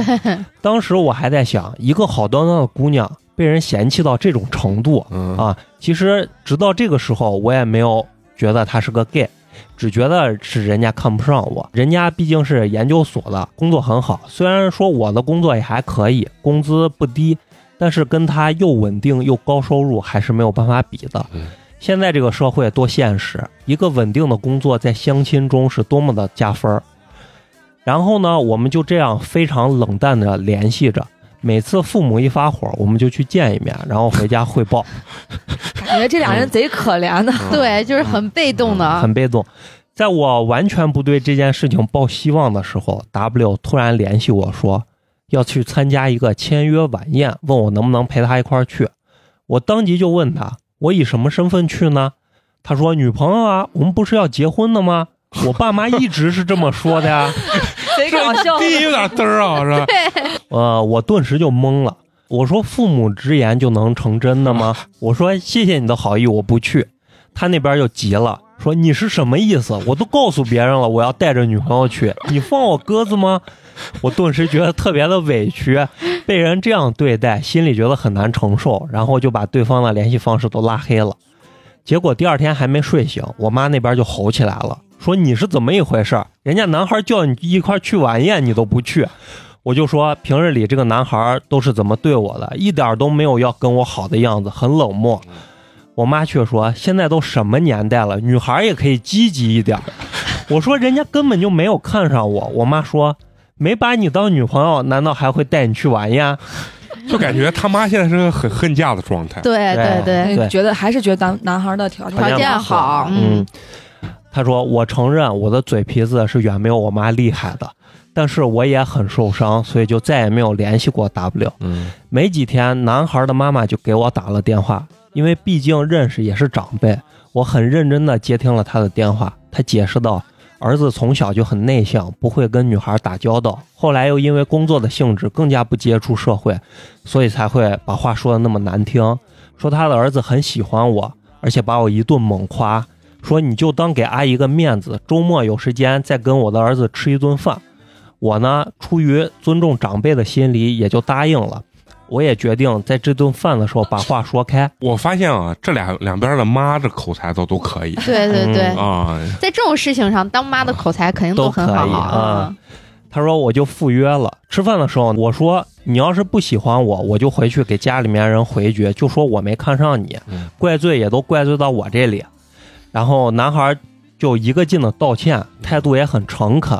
也说，假如我不喜欢你，没看上你的话，我这次也不会想办法约你出来了。嗯，之后呢，这个男孩儿确实比之前要积极了一些，但要说跟正常恋爱的情侣比起来，我觉得还是要差很多。所以我也就淡淡的觉得也无所谓吧。呃，我的父母呢也一直劝说我说，条件好的男孩儿一般都会相对骄傲一点儿。我当时呢也毕业好几年了，压力非常大，全部的亲戚啊、邻居啊、朋友啊都在逼婚，所有人跟我说的话都是。怎么还不结婚啊？再不结婚就嫁不出去了。女人过了二十五就没有人要了。我真的有那么一段时间觉得，随便一个人，只要父母满意就嫁了吧，一辈子糊弄糊弄也就过去了。那她这个状态应该是跟她之前上大学男朋友应该已经分手分手了啊，，对，是嗯分手了，嗯，呃，所以呢，跟 W 也就这么淡淡的联络着。一天，W 说周末去泡温泉，问我去不去。我问都有谁，他说还有一个男孩儿，说是他的好朋友。我想着哇情敌吗？ 我想着有朋友一块儿去也不尴尬，刚好我也就是闲来无事儿，我说好吧，那就跟着一块儿去。出游的时候，我真心觉得 W 跟他自己的这个好朋友才有共同的语言，两个人一路有说有笑。我几次试图插嘴都被无视了， 自讨没趣之后，我也就不再开口说话。玩的时候呢，我也自然是落了单，幸亏当天没有过夜，当晚就回来了。说到这里，女人的直觉是最精准的，我真的觉得我就是这次出游的电灯泡。 对，再结合之挡箭牌前啊，嗯，再结合之前见面中 W 的种种表现，而且我上大学的时候跟同性恋也有一些接触，我基本认定了 W 是个同性恋。嗯但是呢，我又没有什么证据。开始我几次跟父母很认真的说，我说我跟 W 真的不行，他有他喜欢的人，我们真的没有办法在一起。可是我妈都说你瞎说，人家男孩都同意了，人家父母也同意，他妈都开始打算买房子了。这进度跟感觉跟这女孩没有一丝没关系。对对对啊就自己在那玩自己吧，嗯就是那对，种就等于人家两家都之间都说好了对那种感觉啊。然后他说我再也忍忍不住了，我给家长说他是个同性恋。我妈说什么跟什么呀？你又瞎想，哪有什么同性恋？哦， 对，就是父母辈真的是有有有有这种感觉，他说，而且他们好像都跟说好的一样，W 那边也开始不停的跟我说，我们都不小了，你也经常被家里面催吧，父母都同意我们俩，为什么不结婚？我就很纳闷儿，问他，你觉得这个样子我就会跟你结婚吗？男孩说，为什么不呢？我工作不错，收入也不低，我长得丑吗？然后问他说，我们如果结婚，我妈就会买一套房子，不用你掏钱，也绝不会有房贷。我觉得三观实在不一样，实在无话可说，也就再也不接这个话茬儿了。嗯，父母呢这边对我是步步紧逼，W 的妈妈总在给我妈灌输，W 从小就这个胆小，老是被人欺负，所以才会养成现在这样的性格。就可能同性恋可能还是稍微会有点儿嗯懦弱懦弱那嗯种感觉。然后呢，我父亲也为这个事情第一次跟我发很大的火，说养个闺女嫁不出去，不听话，这个家没办法过 了，过不下去了，一家人迟早被你气死。然后我的姑姑呢也来我家劝我，我说 W 是同性恋，我姑姑说。你看你说的多邪乎， 这很真实 啊。真的很感真实觉同性恋是什么妖魔鬼怪？对对，他说别瞎说，哪有什么同性恋？我说他一点都不喜欢我。我姑说，就是对女孩不上心呗。现在都什么年代了，他不上心，你上心，你追他呀。只要追到了陈，同学，这个声情并茂的很好呀。只要追到了能结婚，感情是可以再培养的嘛。我跟你说，女人这辈子主要的就是要有一个完整的家庭，有一个孩子，孩子养大了孝顺你，你也就幸福了。你看这里面就没有提到他爸在当中的作用。对，那一段时间，我觉得我真的没办法了，我要被家人逼死了。可我拿家人真的一点办法都没有，我才意识到，居然只有家人才会伤我最深。我想，我一定要找出一些证据，证明 W 真的是同性恋，可能家人才会放过我。一次吃饭中，我无意间趁 W 上厕所的时候，发现他手机并没有锁屏。我趁机打开了他的微博，发现并不是他平常用的账号。我赶紧拍照记下 ID。回家以后，我照着这个 ID 搜索了微博、抖音、知乎、豆瓣儿，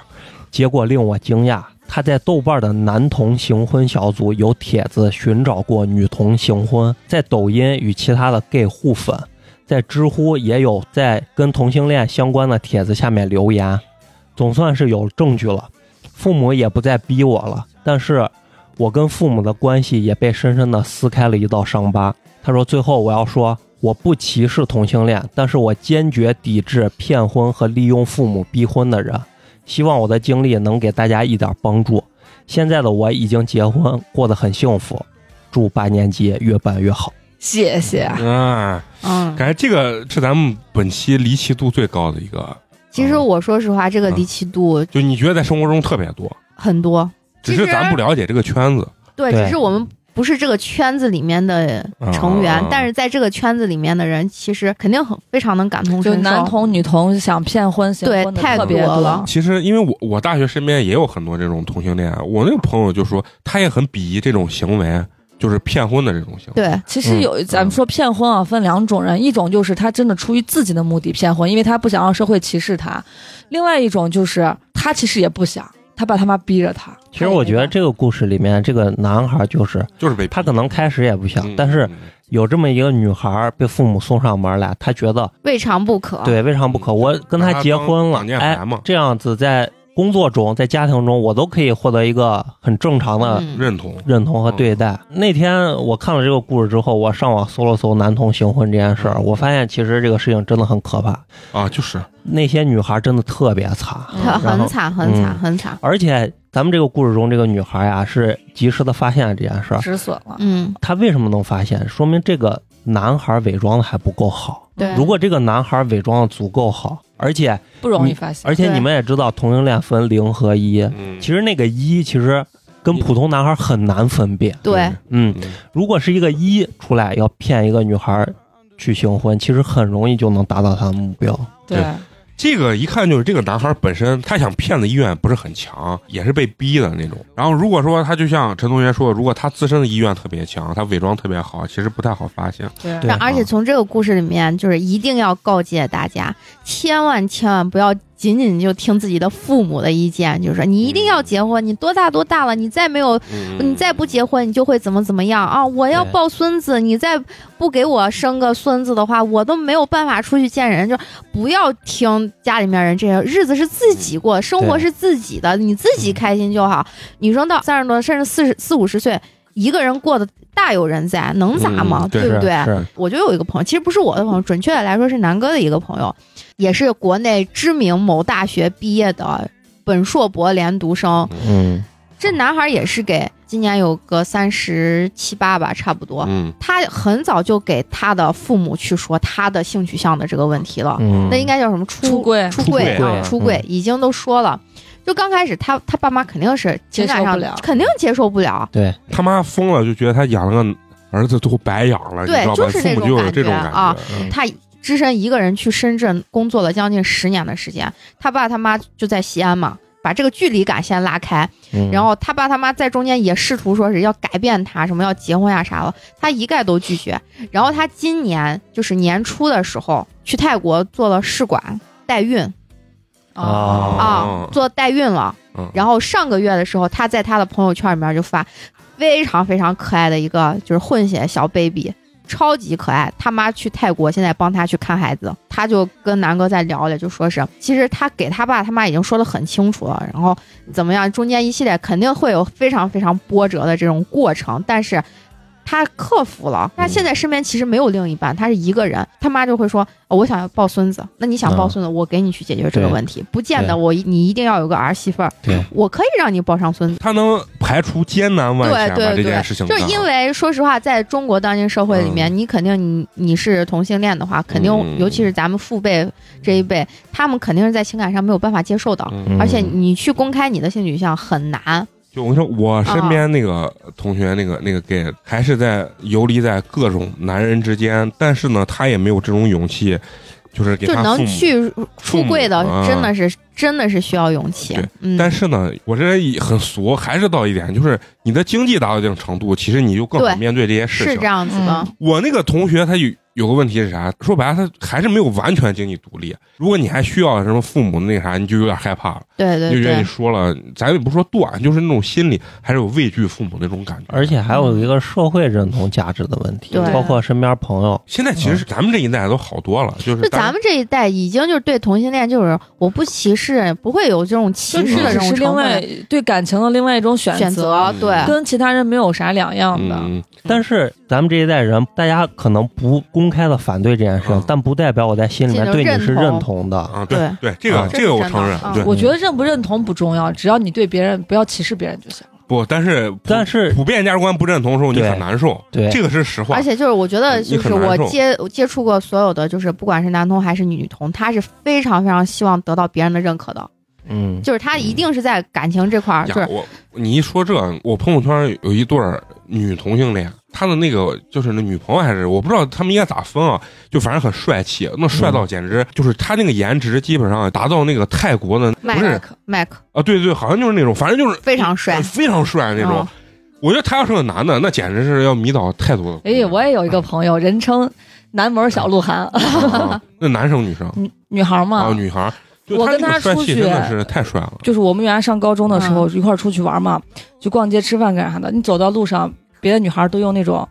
特别哇仇恨的眼光看着我，哦，我还以为是那么那个什嗯么眼对，光就看觉他得你凭啥站人家跟前啊？啊，然后我比如我们就喝咖啡片聊天干啥的，就会不停的人有来，真的是不停的，隔一会儿就会有一个女孩来问他要要电话。我这个是啥？人家俩好多年了，就从我高中的时候还是大学的时候，两个人就在一块儿，一直到现在感情基础很好，嗯，啊。但是唯一就是说，国内的主流价值观是不认可的，而且你对的国内这个状况也很难说真的能让你合法的成为夫妻，这个对，可能嗯性不大。所以说，国内就衍生出很多这种行婚的这种东西、嗯，对啊。对，而且我觉得现在很多父母就是我都是为你好，什么嗯啊，你再嫁不出去，咱这个家就毁了，就是这种话，嗯对我觉得你就等于说给自己孩子在而且我为啥平添压力，对？而且我为啥说开头的时候说，我觉得我看完这个故事挺惨的。咱故事里这个这个女主呀，她相当于是一个人跟两个家庭在对抗，对就对除了她自己是一个阵营，再没有任何一个人跟她是一个对阵营了。对，都感觉他做的不对。对，而且你想，你每天生活在这样的家庭环境之下，你压力得有多大啊？非常大。嗯我也经历过这段时期，是吧？非常大。有一段时间我就成天找同学出去喝酒，嗯，其而实且有你想，这个故事里面人家的工作学历啊那么无好，就法是了更解无法调更没办哦法解决嗯人帅，然后工作好又多金。但是有的时候我跟你说，女生啊，不就是不不难。契合，就是不对对契对合对，对那就是个没不契办合法的，嗯嗯，但是我我其实还有一种角度，我就觉得也不能完全排斥父母的意见，不能说完全现在的父母说的都是错的，因为有些父母毕竟活的时间比较长，对，对。他有一些呃意见跟建议那还你是我觉得比你较提正意确见的。归提意见，不要嗯逼迫，就你千万不要你就逼像迫这样子。对你就像这个啊故事里，就是父母非常的霸权，对，就你必嗯须得听我的。对，就他是能说提你自己的意对见对，但是你嗯像美工刚说，你就是我要听父母的意见，因为毕竟父母是过来人，对见得多。对对，但是对父母同样也要听我的意见，因为我才是生活在这个时代的人，对我才跟这些年轻人同样经历着一样的事情，所以互相都要去听取对方的意见，这才是一个正确的方式。所以说，九零后有时候处于一个比较矛盾的一个阶段，就是你说咱们的后一代。我觉得，但是咱现在说可能为时尚早，说不定人家到时候咱的后一代，人家玩儿那花花，咱就把人接受不 了。他说：“我很操，这正啥常哎呀，玩意因儿 为啊哦每一代跟每一代呃那不个是价值举观念就对肯定会有差异的。举个最简单的例子，你娃以后是个同性恋，你能心里毫无芥蒂的就同意他是个同性恋吗？对我，我问过南哥这样子的问题，！”嗯我说你儿子如果以后给你在你面前出柜了，嗯啊然后你会怎么样去？然后南，嗯我觉得南哥就是嘴上是这样说的，我但是搁我，我心里边就是还肯定多多少少我会就有点不舒服。嗯，南哥跟我说，那出没出，随随他便。反正我有媳妇儿，我有娃， 他有没有我无所谓嘛。嗯 就就是他嘴上是这样说，但是如果是搁我的话，我儿子要是给我说他出轨，他这辈子什么不结婚啊，或者是跟男孩在一起啊，我心里面肯定会就不舒服，对但是不会像我的父辈那样子，坚决不行，对不同坚意决。抵制。但是我我会不舒服，我也会直接的告诉他，我觉得你你可能跟我想象中的这个人生道路是有一定偏差的。嗯但是你一定要用你的行为啊，或者语言啊，你要说服我，把我的这个坎儿，你要帮我过去。啊我觉得是这样子我真实的感受哈，我嗯我毫不在 意，我也无所谓。啊不，是我唯一还我觉得毫不在意的原因是啥？是因为我还是那种观点，就是我跟他的人生到某一个点上，肯定就是完全分开的，就不可能燃到一起啊、是这样子的。但是我跟你说啊，很多时候你现在就是啊也有可能这个我也相信，对因就为是我你没没有娃，娃你没有孩啊，子，怕的是什么？你不是说怕他是他是个同性恋，你嗯怕他怎么没有孩子呀，嗯或者跟一个男的呀，或者跟一个女的呀，怎么了？你怕他被这个社会所就是不被对接纳，是这一点。哦、这你也是有怕可能第三个人去看这个事情，嗯不是你搁我的话，我情感上我是处于这种，我觉得我不舒服，我会我会怕别人会带异样的眼光去看他。啊，就是那这这样个子也有的可能。啊但是这个就是刚刚陈同学说那个，我觉得咱们这一代人嘛，不会站出来公然的去反对或者歧视，嗯，但呢，大多数人还来讲的话，它确实不是一个主流价值观。对，对他会所把以你当说成异类去看。所以说，他就是你如果真的出个啥，他还多多少少还是有点难受。是的，就对就很简单，就是比如说我们正常人结婚了，不会有人说，哎，这够结婚，不会有人 讲。但是你要是一个出柜的人说，哎，这是个 gay，就是多多少少你还觉得，哎，这要单独拉出来说一下，对，要对要刻意的对给他对设计一个对标签儿。嗯嗯你不会说这个人结婚你还设计个标签儿，对 但是不结婚你可设计个标 签儿。异性恋你不会说这怂是个异性恋，但是同性恋说这怂是个同性恋。现在人做的好一点就是我能守住克制住自己，不公然的去反对人家，但是很难说是就是完全在心理上不贴标签，啊、对嗯对不贴标签，我觉就得把这它件当事成一个另正类、常嗯异类去看待。嗯对对是这样的，其实我觉得，就是作为老师啊，我觉得父母，呃，如果你的孩子对你这样子，首先做的第一点不是去认同或者是去排斥，首先第一点你要让他搞清楚他是不是真的喜欢他的同性，因为有很多人是被环境所影响的。对对对你就像嗯是咱们上高中的时候，突然之间，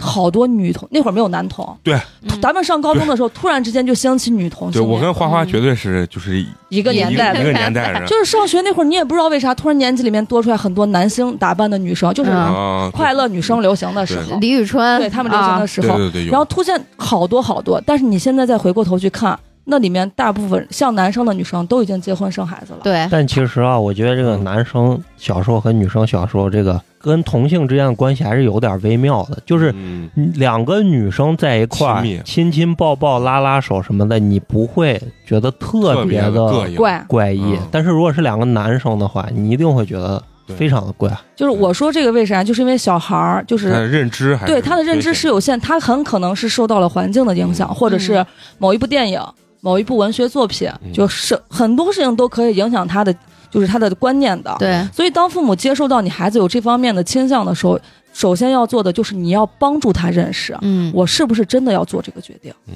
你要直面的告诉他，如果你做出这样的决定，你你很肯定我就是这样子的人，你将会面临的是什么？你让他自己做出选择，而不是说。好，你做了这个决定，妈妈支持你，或者妈妈不支持你。对，你不能嗯单纯，因为你是他的父母啊，你毕竟比他年长，比他见识要多，所以你是人他人生的一个指引者，而不是我单纯的肯定你或者否定你这么简单嗯的。就是你首先要了解，而不像故对事中的母亲一样说，这世界上哪有什么同性恋，对哪 吧？有鬼？这哪有鸡巴是神不儿啊是？他们就不相信有同性恋这样的对存对在啊对，？是呀，反正这个事儿就我跟你说特别难。你像花花刚说的这个，他也有一个问题是啥？每个年代人认知不同，就是你当给你孩子说的时候，他可能打内心觉得你的认知他妈停留在三十年前。总体来说，反正不好办对嗯啊啊。是但的是是不的管啊啊再认知不一样，首先要做到就是了解、对，啊了对解对和接受。对，我觉得了解这个是是很重要的，嗯而且年龄小一点的人啊，有的时候比如看到一部影视剧或者什么，他会认为这个东西是潮，是一种炫那种对感觉。对但他真实内心是这样想的，也不一定。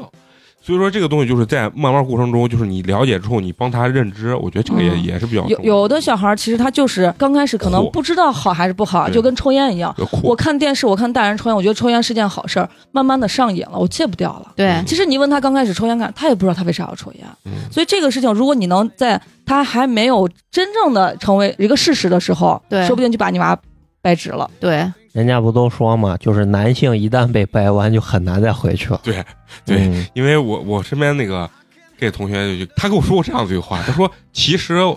我不是喜欢男人。只是我喜欢的人恰好是一个男人，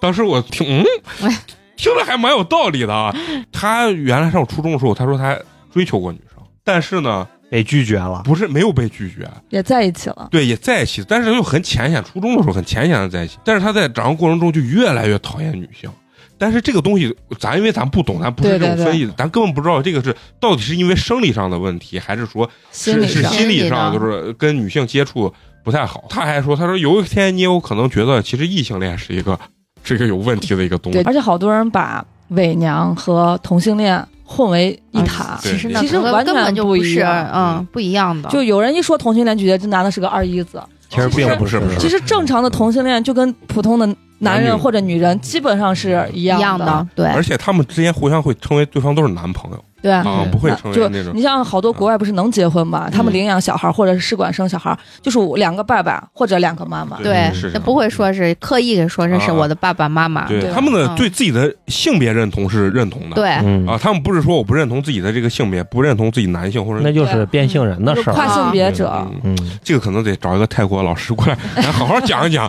这玩意儿到底是咋弄的。我必须要表达我的观点。从我出生到现在，我就觉得女人是一个多么美妙的东 西，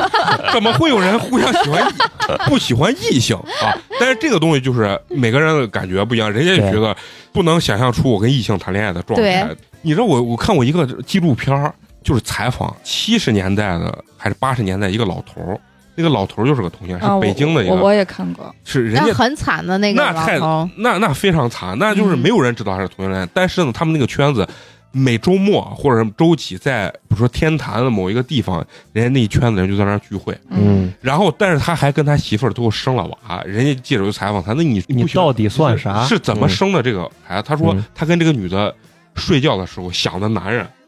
你想这个话说来对这个女的多残忍，对对吧？所以说现在反而说这种事情说开了，其实对这个双方反而对是好，的所以说我们要抵制的就是这样的对行我觉得为嗯就是嘛这样行为。而且好多人就是他不是说我年轻的时候我喜欢就喜欢男的，有很多人是他已经结了婚了，生了孩子，突然嗯，之间人他家发现性格变嗯了。我不喜欢女生了，我喜欢男生了，或者我不喜欢男生，我喜欢女生了。所以人这一辈子谁也说不定。如如果你发现你的呃感情认知和之前不一样了，任何时候都是可以及时止损的，对只要你不要祸害对方就行了。对，还是祝愿大家能找一个性取向从相一而同的人从一而终吧。 在半途中，肯定有个人会伤心欲绝的就还有什么对对人对号称自己是双性恋嘛？啊。我我觉得很多双性恋就是在那儿骗，嗯这个我觉也也得，不能排斥，咱也不真的能有啊咱也不能下定义，咱们真实找到有一个这样的人愿意上咱们节目，给大家讲一讲到底他们的一个心想法到底心理作用是一个什么样子。嗯，行。然后呢，咱们今天的几个主要的这个大故事啊，都聊完了。其实咱们中间呢有很多就是头我刚说很短的那种，其实故事内容还是比较有争议性、有讨论的这个由头的。但是呢，嗯介于他们这个比较短，细节呢也比较少，所以说呢，嗯我就挑了一个比较我认为比较好的，可以给大家念一念。到时候呢，大家再想投稿的时候，就可以写的相对来说更详尽一些。对嗯，丰富饱满一些对，，丰富饱满一些，声情并茂一些。你像陈同学的这次这个投稿就非常棒，再加上陈同学里面演示一些偏离女里女气的这个感觉，一下就把大家带进去了，是吧？我们就按这个方向去写。而且呢，我发现呢，以第一人称写自己故事的，还是要比第三人称的这个来的更写实一些，对更对感同身受一些。嗯，因为别人对真实的这个内心活动，你还是写不出来。对对你是的写的还是自己的想法，对，看你像嫂子刚才这个，就嗯这个人就性格很直白。啊，就对觉得对方就脑子就是嘚 儿，脑子有病，是吧？陈同学这个就很细腻这男啊生和女生的这种啊，感觉一下子就是反差出来了对，对就是嗯但是他反正我读的这个故事争议性就很大，因为对每个人理解就不一样。对，因为他对就是我的朋友朋友的故的一事个嗯啊，就是，然后我选择了这个很短的一个这个投稿啊，他这个事儿也发生在新西兰，咱今天还跟新西兰干 上了。他的投稿是这样子说：夫妻两人结婚多年未孕，嗯移民到这个纽国，后来想着这个环境和心情的改善应该对这个怀孕有帮助，但在不断的尝试过后呢，还是无果。经过各种检查后呢，发现竟然是妻子无法排卵，导致不孕。嗯夫妻两人却又是虔诚的基督徒，因为基督徒是不能离婚的。嗯啊为了摆脱与信仰的冲突呢，心里能接受的就是人工受孕啊。然后他俩纠结了很久，最终呢还是决定接受这个捐赠的卵子培育后，然后受精，然后进行这个试管婴儿。后来却被医生告知他们的卵子库里没有亚裔的捐赠者，哦，就意思必须得生个混血，混对，但是丈夫呢无法接受，两个人生出来的是他妈一个混血。嗯，啊，然后朋友建议呢，干脆领养一个孩子，但是呢，丈夫依然是不他能还是嗯接，想要自己的孩子。对，依然是不能接受，因为觉得自己是有生育能力的，希望有自己的亲生子女。现在呢，这对夫妻呢，非常的痛苦且绝望，丈夫想离婚，但是又害怕被安上渣男的头衔，进退两难。其实这个故事就很简短，对但是我我当时看的时候，我就觉得这个故事非常有争议性。嗯，首先，咱们中国人普遍不信基对督啊，，没有信仰，嗯啊、当然，人家虔诚的基督徒不知道人家什么心态。就我觉得信仰肯定是不能凌驾于我 这辈子生活的这个状态之上。如果这件事情发生到咱们身上，现在嫂子嗯不能怀孕，但是南哥可以，你会不会跟南哥离婚会，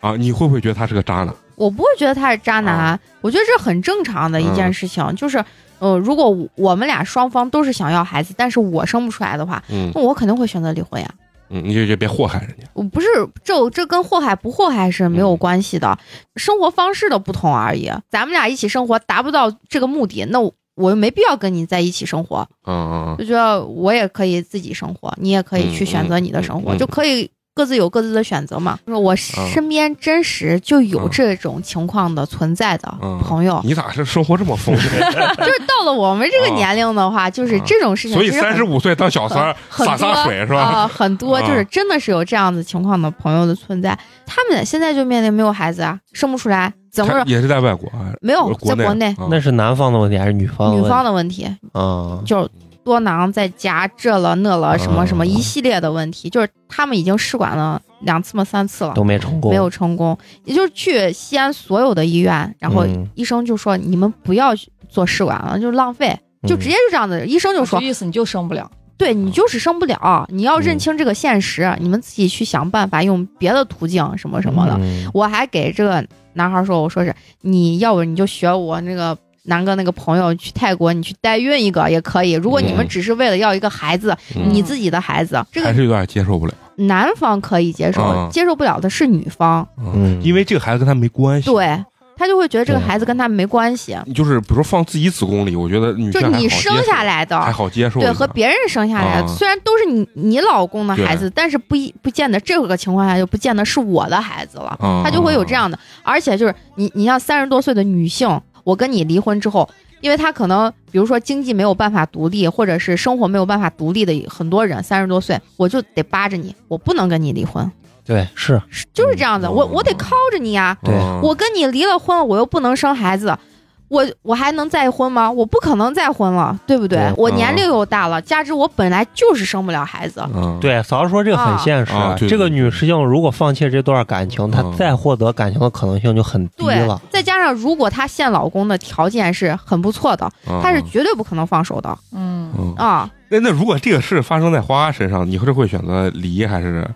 就是花还是花要啊肯定会想尽一切办法去把这个问题解决掉，而不是想着是怎么去离，啊，那肯定是吧先啊想肯定着是解决想问啊题嘛。嗯，就是如果说两个人都是目的嗯都是想办法解决问题，那我能过下去。嗯如果男的因为这个事情他已经不想过，那我绝对不会跟他过。对啊那那肯定那嗯肯定啊，我听了这段文字的，嗯给我的感觉就是。男方现在等着女方说去解啊决，怎么去解嗯决？你现在，我现在就是想要一个孩子，嗯因为是我是有有一点生育儿能力，我觉得这里面生育肯能定力的是有是有不甘和抱怨，对这个是一定肯定有是这样子就的，是一个正常人到这个节骨眼上，他多多少少都会哦有这里面啊嗯，不管是男的没有生育能力，还是女的没有生育能力，他俩领养一个别人的娃，俩人都就是要么俩人都接受不了，俩啊要么俩人都能接受。对对对嗯对，但是如果是一方没有生育能力，去呃让另外一个有生育能力的人和别人 嗯嗯，孕育一个小孩儿，没有生育那个能力的人，百分之八十是接受不了。对对，这个话对我我就觉得不是自己的嗯嘛，就跟自己好像啊嗯没没有参与感，跟我们没有关系。其实我觉得领养是最好的解决对办法，但是那天我还看了一个，就是抖音上说这是中西方的一个在亲缘上、血缘上的一个日就是文化差异啊。中国人是啥？哪怕我的儿子或者我这个后代不叫我爸，但是他确实在血缘上他是我儿子，嗯我就能接受。嗯你叫不叫我没关系，嗯但是我能接受。但是在西方社会里，经常就是啥，我不管你跟我有没有什么任何血缘关系，但是你只要承认我是你爸，我就愿意把我的很多东西给到你。我咋没有感受到西方有这种这但是西方领养的这个现象是对很很普遍嗯的，要我个人来讲，我也比较能接受。中国人还是更看重血缘呢，缘嗯就是我更能认同，就是你叫不叫我爸无所谓，但 是你是我的，比你叫我爸更重要啊！这当然这是传统思想啊。嗯，然后可能他嗯我那我觉得是，其嗯实就是还是看谁养的，关键还是看谁养。中国人可不太能接受领养这件事，对，对啊，还是少，还是少。而且领跟养我们他无一定要关把这件事情隐瞒下来，说这是，甚至有的女我的其实愿意我承认这是我老公在外面的私生子，她都不愿意说这是领养来的。对，我就知道有这样子的，嗯原来不是计划生育嘛，嗯，就只能生一个娃，她想要个儿子，明明是他俩领养了一个男孩儿，但是她对外就说这是我老公在外面跟别的女人生的，咱也不知道人家是咋，跟我我我我觉得可我自己把这话说出来，我觉得可那丢人了。因为抖音老发这些东西嘛，就是男权女权这种事情。如果说是真的女性没有生育能力的话，就是两个人八成是会离婚的。嗯但如果男性没有生育能力的话，八两个人成是领一个另一个，嗯，就是这样的。这个跟信仰没有多大的关系，多大的冲突。当他们对于这个事情的矛盾达到顶峰的时候，这个信仰就可以抛去，啊忽略不计对，。忽略不计了嗯啊嗯，一定会以自己的感受为第一的。对嗯，反正这个头啊，就感觉这个男的吧，又不想当这个坏人，又过不去心里那个二坎儿。对啊嗯，其实就还是有点这个。但是生混血这事儿，我哪怕我接受领养，我也不接受生混血， 因为如果我娶了个外国媳妇儿，那行， 那对着那很奇怪。啊我操，那那真的是我们学校有个小孩，儿，就是、嗯那一看绝对就是黑人，啊太明显，黑人的体貌特征不是很明显吗？嗯啊，他爸他妈都是中国人，然后你问他，他说我晒黑的，娃自己说他晒，他一口肯非定常是。爸妈那个给教的嘛。对他一口非常流利的川普，然后啊呃不是不是川普就川陕普普，闪谱啊， 对一口非常流利的陕普，然后说，我就是从小晒着嘛，啊，我都晒黑了，天啊！ 嗯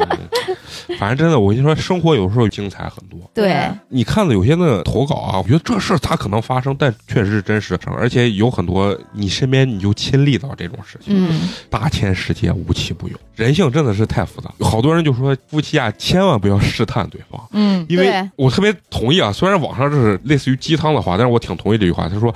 只要你不想离婚，就不要查对方的手机。我觉得这话说的非常棒。不管说有没有实质性的东西，你翻了，你总会有不舒服的点，你对知道吧？因为对就很简单，就是你有没有可能跟你的朋友去抱怨你的生活，抱怨你的另一半儿？你肯定是会有的，因为人得有个出口。嗯其实没有啥，但是呢，另外一方一看，那不行了。原来说看不看手机这件事情，那个我看那个窦文涛，你知道嗯说过一句，他说，他说我连瞟一眼，就说比如说夫妻两个人在床上互相玩手机，我连瞟一眼这事儿我都不会干。嗯他说因为干这事儿就给自己找心里不痛快。对，他说我瞟了一眼，然后对对方手机上突然有一个人发了个在干嘛。他说：“就这三个字，我他妈的这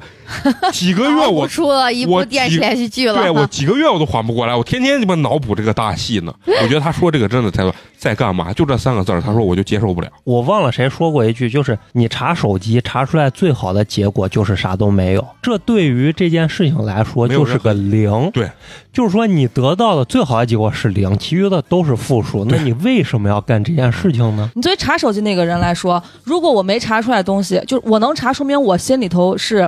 对这段感情肯定是有一丝疑虑的，我才会查手机。那不一定，那有人的爱好就是翻手你机。确实是有陈同学说的状况，就是莫名的那种不安跟控制欲。那也他很就多他都已经不安呃不安和恐惧了，你还不让他查？那他每天心里他不让我看手机，他不让我看手机，他不让还我是看在手机感。情当中还对，是就没这有个安全感的。啊嗯人，如果想看你的手机，你给他看不看，你都要出事儿。所以跟看手机这件事没关系，是跟那个人有关系。其实我你嗯我觉得最好的状态是什么？就是不是说刻意查手机，是我的手机你可以随时拿去用。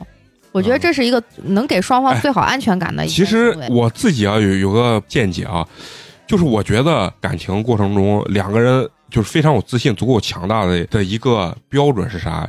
就是我个人认为，就是即使对方在外面有一点啥，我给举个例子啊，嗯就是我曾经见过，啊就是原来我某一个就是艺术类的老师，那个老师做生意很大，做的几千人的那种学校那种，所以说他必然就有经常性的应酬。我见过那个老师手机上就收到过一条短信，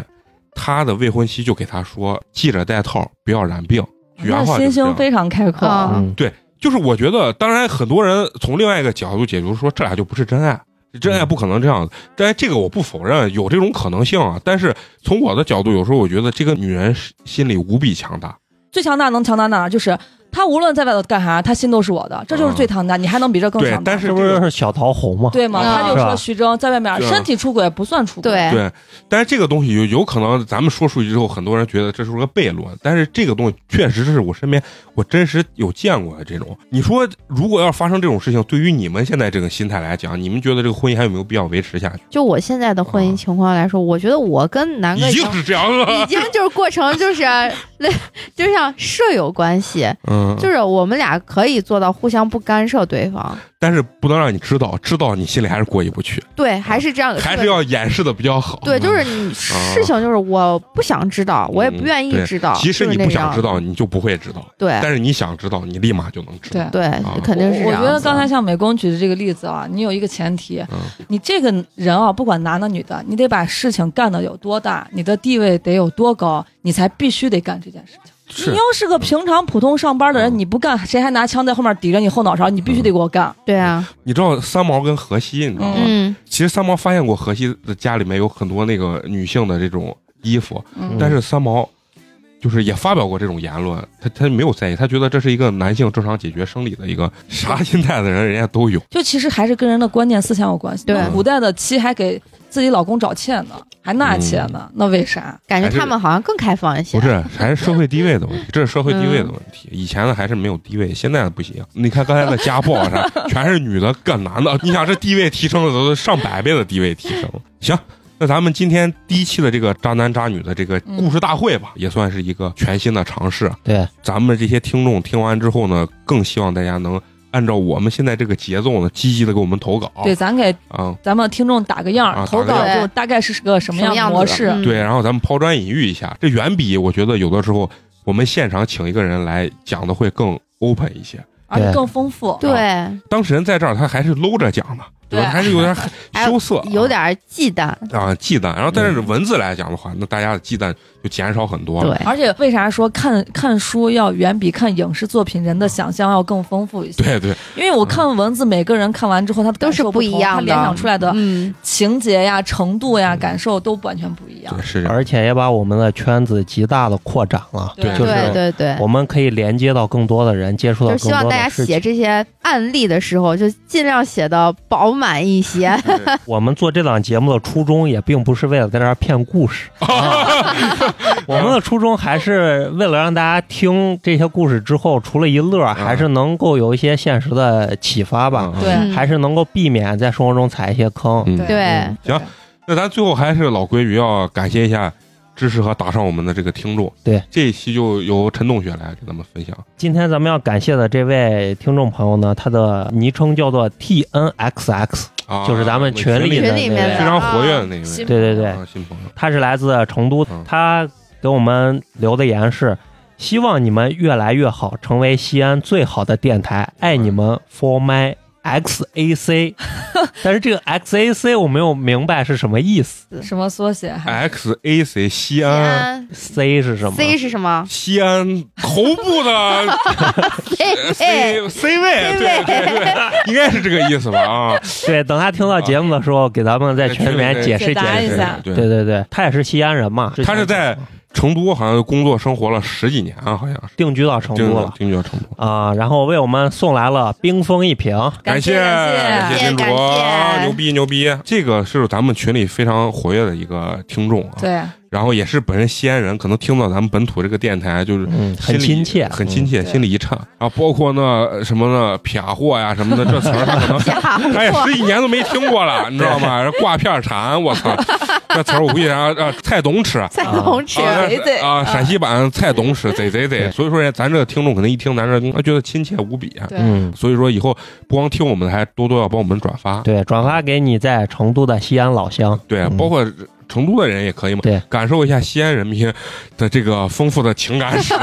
不是很有意思嘛？啊也，可以让嗯成都的兄弟姐妹伙伴们给咱们投投稿。对对对感成觉都据说是啊，就 gay 最都多嘛对，gay 都 啊，gay 里 gay 气的都是那种感觉啊。对，据说是中全中国零最多的对城对市。对，我当时的那个身边那个 gay 朋友，他来到西安的时候，他说他就很兴奋的告诉我。你不知道西安在我们圈里十大 gay 都什么的排名的多少多少，然后结果最后一听，好像人家说成都更更那个什么，而且我跟你说，他们这个圈子里面，其实一更加的稀少，零对是更加的多的。对嗯对所以说跟咱们这个不一样，咱们这个圈子呃就是异性恋 圈子， 咱们这个圈子，异性对圈异子，性圈子里面就是男生约女生比较困难，对人家是零约一比较困难，所以各有各的各有各的痛苦，不要羡慕他们，你知道吧？他们原来玩那软件把我都羡慕的，我操！一见面咔咔两分钟，两个人就见面了。他说你们，你知道为什么异性恋操蛋吗？就是女人事儿太多， 看看我们这，嗯，干脆利落，